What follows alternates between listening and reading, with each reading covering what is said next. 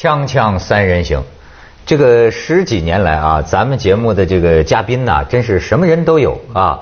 像咱们这个李兰妮李主席呢，他也承担一种职能，我基本上是把他当成我们节目的这个标本病人来使使用，对吧？人类能得的病，基本上。我几乎都得过。哎，今天不当病人。今天不当病人，他大家也知道，他也是个人，他不等于他不等于淋巴癌，他也不等于忧郁症，他他他他他是一个，而且是大写的人。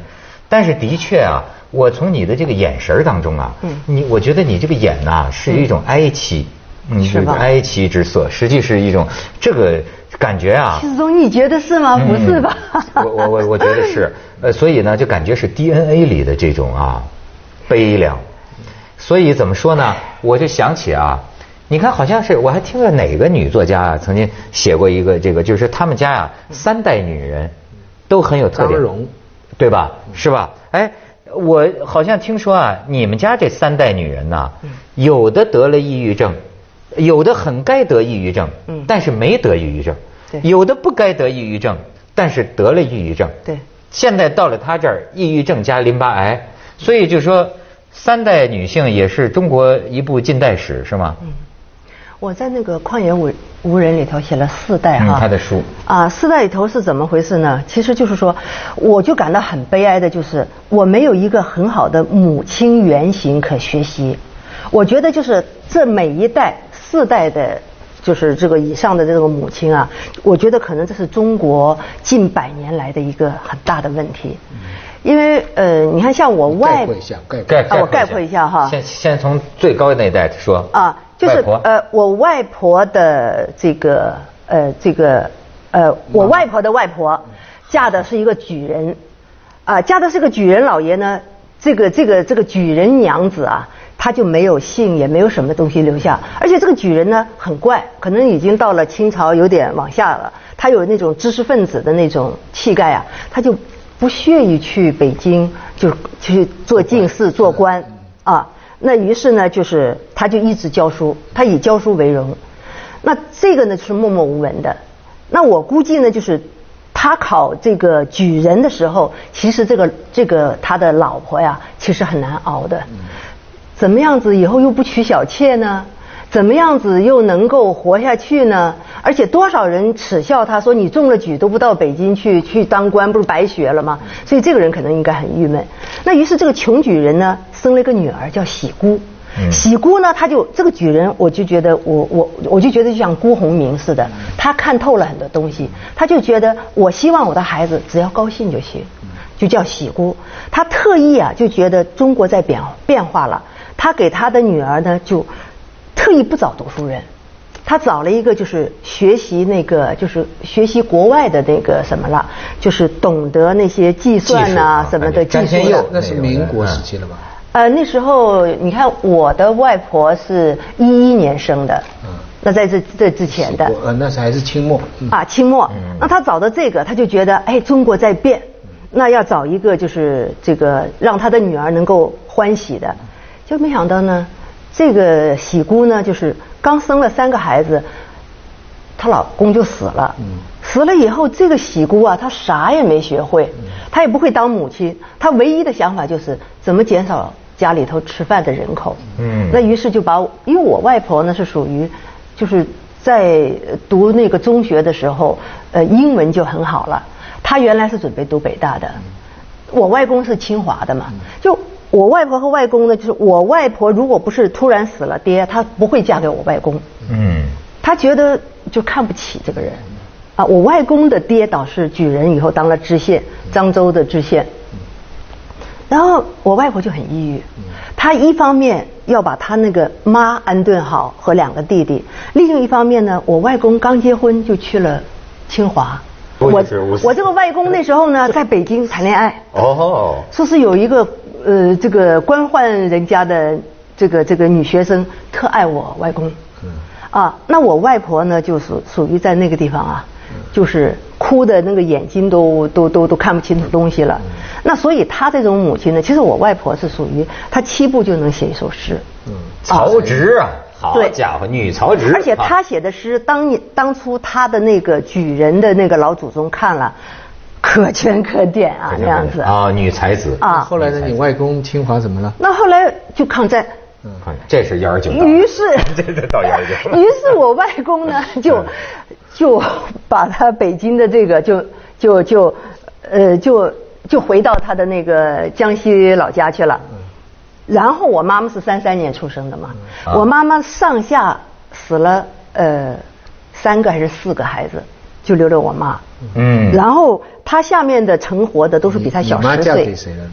我妈嫁给一个解放军，嗯，哦，然后我妈吧哈，她就觉得所以才有了李兰妮，她有点革对命对对对啊前面是你我先没闹清楚，你外婆得忧郁症了，还是你妈得忧郁症？我妈、我妈、我外婆都有忧郁症。哦，这全齐活了，啊哎，三代，这就是 DNA 是不是基因呢？你优说你因为我外婆呀你这，个叫优三代。有 有三代，优三代，对，所以我就后来我才明白，就是说我抑郁是正常的，我不抑郁是不正常的。呃，这是啊基因，这是基因。但是我很小呢，我就感觉到了，就是我外婆的那种那种忧郁。虽然她也很开朗，也很什么，呃，也很智慧，但是呢，我觉得我外婆就觉得，她她说，可惜我我呃父亲晚死一年，我就能上大学了，哦我就能够就是命运就不一样了。才比天高，命比纸薄呗。但我妈那种人呢，又是特笨的，是什么呢？你看我我外婆，她就不太当那你会当母妈后来做什么呢？你爸是解我放军我妈呢当解放军，十六岁。啊，你妈也当解放军。我妈是未成年人呐，啊。未成年人。可以，最近老说未成年人，我 想想未成年人，我妈是当 年是可以的。我妈呢是觉得就是这种封建的家庭一定要这个什么什么样。对。然后呢，她是上了课就跑出来去当解放军，说这些啊，我们家几代。都是什么？要么就是中举的，要么就是读书的。书香门第到了我这一代，我一定要革命。革命怎么革呢？结果他革命呢，就是就是那种文工团呢、哦啊，呃，就是打着快板 在那个行军路上，就像呃以前那个电影叫《突破乌江》吧，什么对对对们赶快走，前面就是乌江口。哦他喜欢干这个革命哈 然后到了驻地 啊、就呃什么把老百姓组织起来唱歌，那时候十六岁。啊，然后说是娱乐圈儿是吧？啊，说那个从江西不是打到广东来嘛，说是下着大雨，十六岁明明的说是就抓着他们一个就是美工的一个一个一个就是比较年纪大的同志，就说，呃，什么叫什么老多啊？毛主席知道我们在这里 行军吗？知道我们这么困难吗？说那个老同志就会说知道的，知道的。然后这个十六岁的小女兵就觉得，哎呀，毛主席知道我在这个地方干革命。神呐，那时候真是神啊但是后来呢，他真的他是革了自己一辈子的命，于是他永远处在一种心惊肉跳的过程中。因为我们家是在部队嘛，他就总怕他给抓出来，他是阶级异己分子啊。哦成他是分问题因为我外公跟那个就是蒋介石和蒋经国照过相，哦，哎。照过相这个问题。也有，相也有呃，这个然后呢？照今天想很难理解，有时候我觉得哈，这要是我要出身于这个大封建贵族家庭，这还得叛叛逆自己家庭干嘛呀？跟这家庭挺好的是吧？到那头人家还不拿你当自个儿人，对吧？你还是属于那阶级的。不，那个时候他洗脑洗的就是不是洗脑，那个时候就觉得这个社会黑暗嘛，我们就要奔光明去嘛。对我家庭也是个黑暗嘛，所以啊那个时候革命是真心的，是真而且没好处的。对，很时髦的。而且真的要跟那些就是风资修的东西划清界限的，嗯他们不许我读书的啊。所以你看他描述了中国女人的那个几代的这个，你看出一个一个是嫁什么人都很重要。对而且这个老公呢，也代表了中国政治势力的一个演变。对对从乡村到西方的资产阶级，嗯然后到革命党，跟张荣非常像。张荣那个三代中国女人的故事吧，他讲了他外婆，呃呃呃呃祖母吧，还是呃还是外婆吧，他妈妈还有他自己吧，更有意思了。他那个上一代的女人吧，嫁的是东北的一军阀，嗯，第二代的吧，嫁的是四川省的宣传部长，共产党的高干。啊。第三代他自己吧，加了一个英国人，一个 BBC 的一个作家。哎所以就是反映时代。会嫁啊，他是会嫁他们家也不知道是会嫁还是不会嫁，反正结果是三代女人都得没嫁对都得了忧郁症，都没嫁对 锵锵三人行，广告之后见。这个刚才说到，因为他们家三代女人都不会嫁，所以到她这一代嫁人的时候呢，就产生了断子绝孙的想法，对是吧？对跟老公表示什么来着？我就跟他讲，我说我不会要孩子啊，我说我坚决不要孩子。我先生就说说，哎呀，结完婚以后慢慢看吧，到时候再说吧。你老公挺会做 谈判工作。呃，我在那个呃广州，我们有有三个女作家嘛，有个张梅，还有个胡区区，他们开玩笑说三个绝代佳人，嗯就是自绝不要绝后代了啊啊。那我为我其实以前没想的那么清楚，我为什么不要这个孩子呢？而且我做的很绝是什么呢？我结婚的时候就开始是这样子，因为我觉得我前面三代女人呐、都活不出自我来，活的就是都在男人的背后，而且活的就是最后真的下场都很不好。你妈活得很有自我呀。我妈呀，我告诉你，毛主席我告诉啊，你，我妈的那种抑郁症啊，她不是杀自己的，她是动不动就要杀我爹。哦，嗯，对我为什么就是上一次就讲哈、有一些抑郁症他要那个发狂呢？他是这样子的，就是我妈一那个起来，比如说，呃，她有好几次告诉我，她就从那个厨房拿把刀，哎呦然后我爸就要跟她说什么，他就会说，你瞪着我，你瞪着我，我劈了你。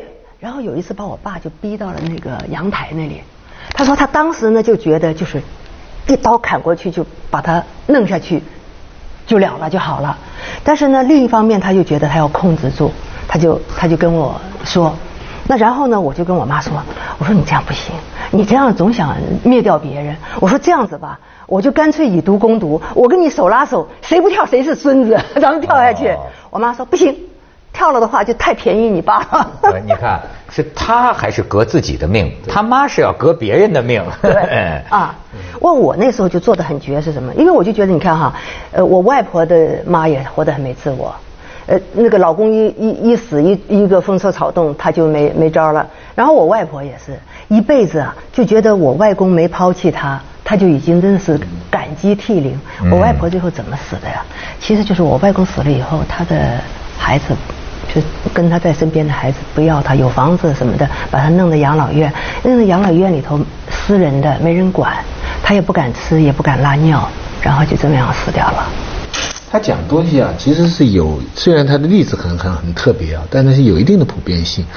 我做过一个统计啊，就中国作家里边，女作家哈，她一生的创作、一生的道路哈，都跟她跟什么男人有很大的关系。哦，是吗？，对，几乎就可以分成两类女作家，就是说，凡是一辈子一个男人的，一辈子的作品就是玉洁冰清的，就是清纯风格不改。哎，风格不改，就谢冰心啊，冰冰心啊，这个卢颖啊，后面啊反正是呃人也不多，卢颖还不是，就是那个呃林淑华啊等等，玉洁冰清。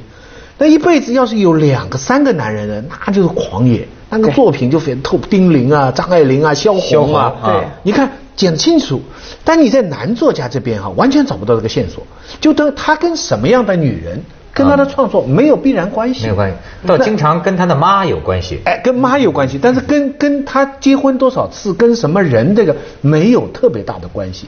所以说，女人跟男人的这个关系对女人的命运的影响，远大过于女人对男人的影响。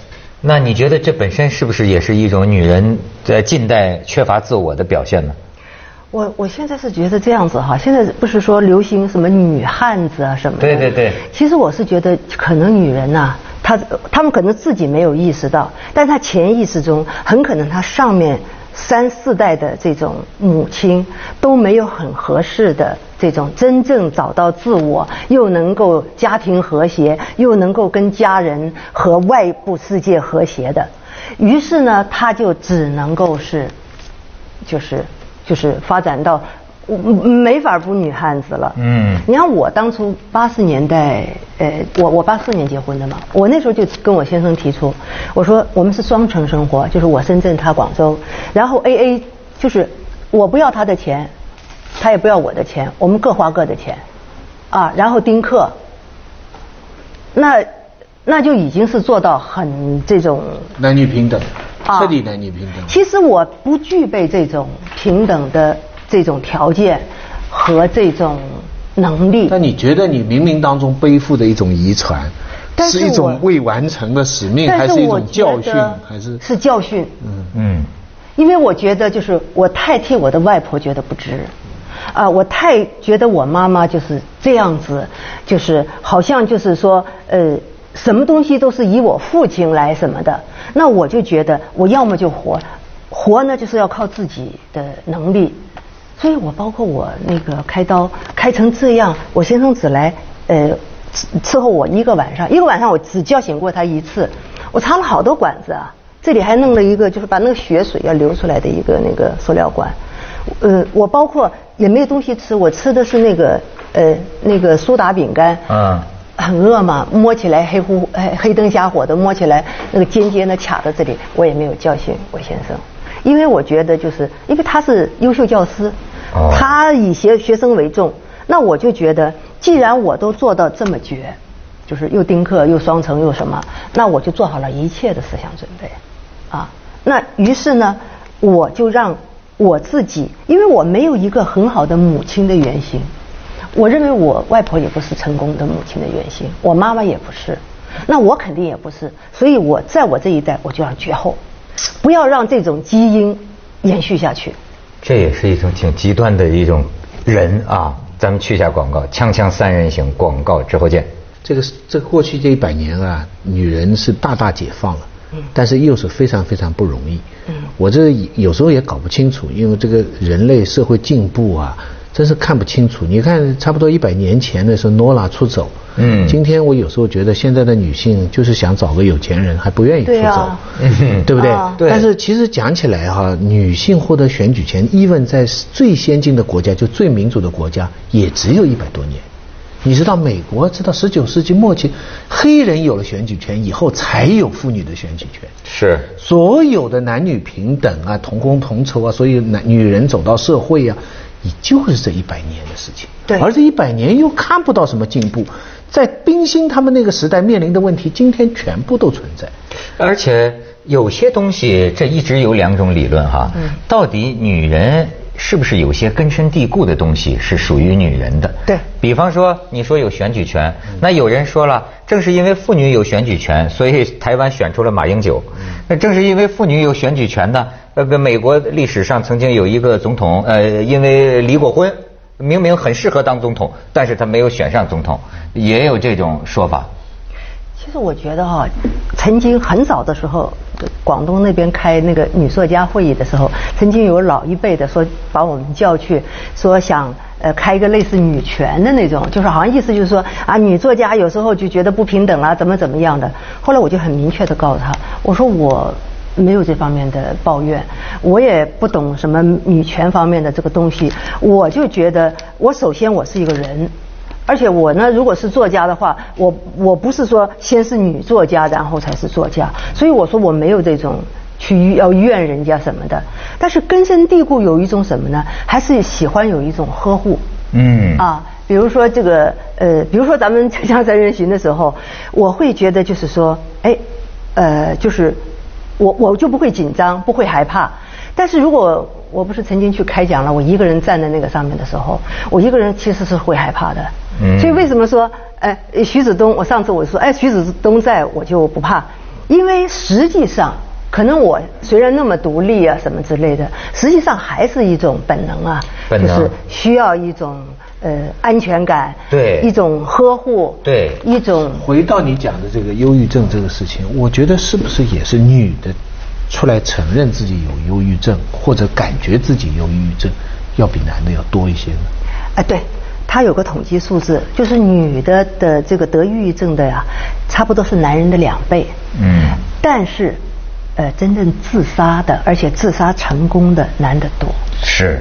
啊，因为男的一旦有那个自杀热线的统计，声称自杀的女性啊，比男人多得多。嗯。但是最后真正自杀的，又是男性多。嗯。这个到底是因为女的，呃，处于弱势，比较容易得忧郁症呢，还是说因为社会赋予男的有他传统的责任，使得很多男的他根本就不敢承认自己有忧郁症？呃，我觉得女人呢，她有一些她自己固有的情绪特点，这个呢，可能跟这个就是造物主的设计有关系。这不是什么男权女权，就是说人呐，现在能够成为人，你可以用文化呀重新塑造自己。但是有些非常根儿上的东西，你比如说在最早的时候，母性啊，她至少她要承担呐孕育孩子的这件事儿。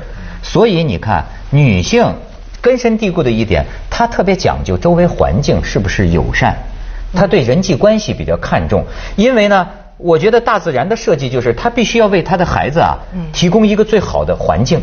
那你包括他希望一个男人能够呃可靠，能够什么，对吧？他他希望周围的这个这个，你看女女人往往啊提出离婚的女性居多，对婚姻状况难以忍受的女性居多。